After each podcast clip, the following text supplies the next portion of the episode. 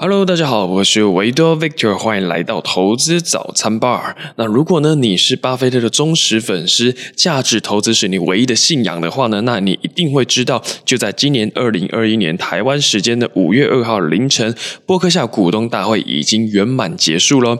那这次呢，一样是采取线上直播的方式啊，只是地点改为洛杉矶，呃，为的就是要让查理蒙格也可以出席这次的股东会啊。那这两位黄金搭档呢，也终于合体现身。了，让喜爱他们的投资朋友也可以一饱眼福。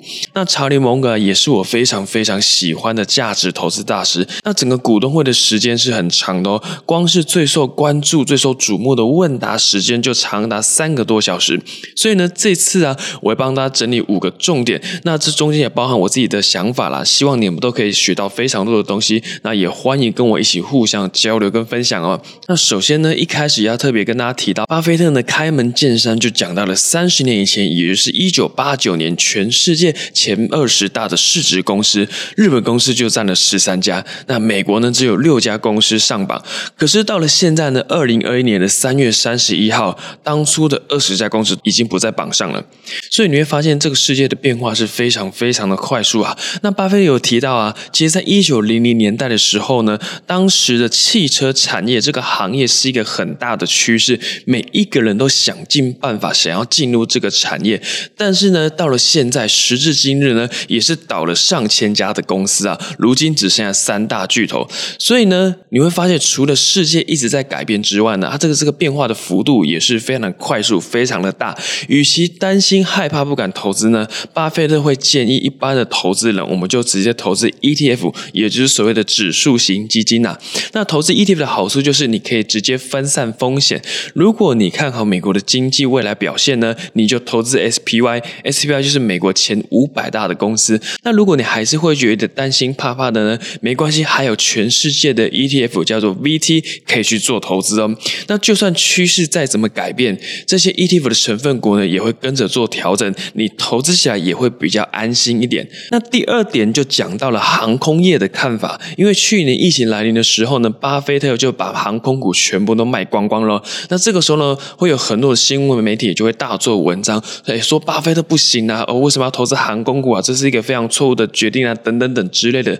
但是你知道吗？其实巴菲特卖航空股啊，只是占波克夏的一 percent 而已，所以对波克夏来讲，那个影响是非常非常的小啊。你不要只看到金额就会觉得非常多，因为巴菲特一趴呢，很有可能是你的一百趴，甚至超过非常非常多了。因为航空这个产业面临破产是很稀松平常的状况啊，而且呢，他们赚的钱是非常非常少。少哦，整个航空业哦，整个航空业赚不到一千亿美金，但是呢，一间苹果公司就可以赚到上万亿美金啊！所以呢，我是真的很佩服巴菲特，到了这个年纪、这个地位呢，还是愿意承认自己的错误。那他也有说到，在二零一六年买了精密铸件，也就是精密仪器这间公司呢，是有一点高估这间公司的获利能力啊。他也开玩笑说呢，有时候管理层呢，其实才是最大的风险啊。诶，我觉得光是他愿意。坦诚自己的错误这一点，就已经足够打趴这世界上其他公司的 CEO 了。那第三点呢，也是很多人心中的疑问啊。既然波克夏这间公司这么厉害的话，那我到底要买波克夏还是买 SPY 呢？那其实呢，巴菲特跟蒙格他们两个的意见会有一点分歧。那蒙格会觉得啊，其实长期持有波克夏这间公司就够了，因为波克夏旗下的公司非常非常的多元，有零售业，有保险啊，有能源啊，铁路等等等相关的。所以你买波克夏，某种程度上也是一个很大的分散风险，而且必。K a 呢也是目前整个地球上的股王啊，一股你至少要四十万美金以上，你才可以买得到，所以长期来讲，你的报酬率也是非常非常的可观呐。但是呢，巴菲特认为一般的投资人呢，也就是我们一般的散户呢，你投资 SPY 就可以了，因为风险会比较小。如果你不懂得投资，你不懂得股票，那你就乖乖的投资 SPY。但是呢，他也觉得波克夏这间公司也是非常棒，因为这间公司的资讯跟讯息是非常公开透明啊。那我觉得呢，波克夏真的是少数为股东利益着想的公司啊！他们做的每一个决定都是为了股东，所以你可以成为波克夏的股东，我觉得这个是件非常非常幸福的事情啊！好，那我们再来看一下第四点哦。第四点我觉得也是蛮重要的，就是讲到去年巴菲特有减持苹果这间公司这个事情啊。那巴菲特也坦诚这也是一个错误啊，因为他觉得苹果这家公司的产品非常棒，顾客的满意度可以到百分之九十九啊，而且现在呢。很多人是宁可要手机也不要买车子，所以他会觉得苹果这家公司是非常非常厉害的一间公司哦。现在波克夏呢大概持有苹果五点三 percent，巴菲特觉得呢这是一个很大的市场安全程度。虽然有减持一点苹果，但是呢波克夏有回购股票，所以股东对于苹果的持有率还是不变的哦。这什么意思呢？我举一个比较简单的例子啊，假设我今天成立了一家叫做维多股份有限公司，然后包含我在内的有十位股东，那我今天去买了十颗苹果，哦，是真的苹果，那所以一个人可以分到一颗苹果，对吧？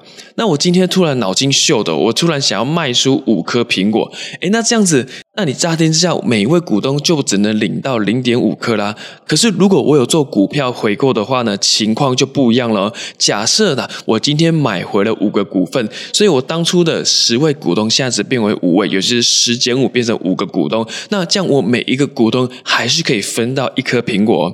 所以呢，这个就是回购股票的一个威力啊。那查理蒙格也觉得卖苹果这是一个错误的决定啊。所以你会发现，其实波克夏的文化是非常的包容，它可以容许不同的。声音，而且是可以互相的尊重。那另外呢，巴菲特有讲过，其实他觉得库克啊，Tim Cook 的管理苹果的能力啊，是赢过贾伯斯的。但是呢，贾伯斯的创意啊、创新能力还是赢过 Tim Cook 非常非常多了。但是呢，苹果这间公司啊，还是占了波克下的投资组合大约四十趴左右了。所以，巴菲特还是非常看好这间公司的哦。那最后一个呢，要跟大家讲的就是虚拟货币啊，也就是投机的这个看法。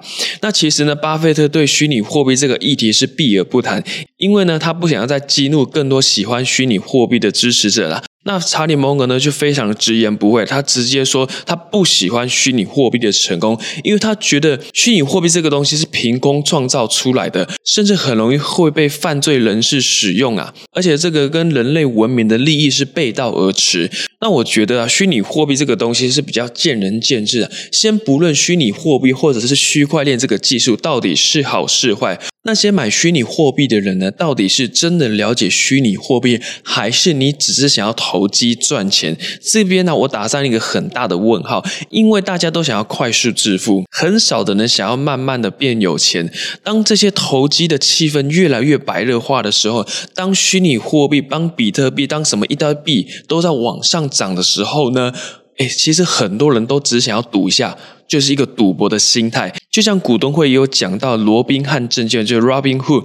其实这样子一个毫无限制的运作方式啊，是把整个股市都变成一个赌场的感觉。那巴菲特呢是非常非常不喜欢这样的一个状况。投资本来就应该回归它的本质，当公司股东的概念。所以投资之前呢，你要问一下自己：你真的了解你自己在做什么事情吗？你投资的标的你够不够了解？你够了解再去做投资，要不然这个。风险是非常非常非常高的。那当然，播客下股东会的内容有非常非常多的。网络上呢，你也可以找到很多相关的资讯。那我这边只是截取我认为的重点，跟大家做一个分享。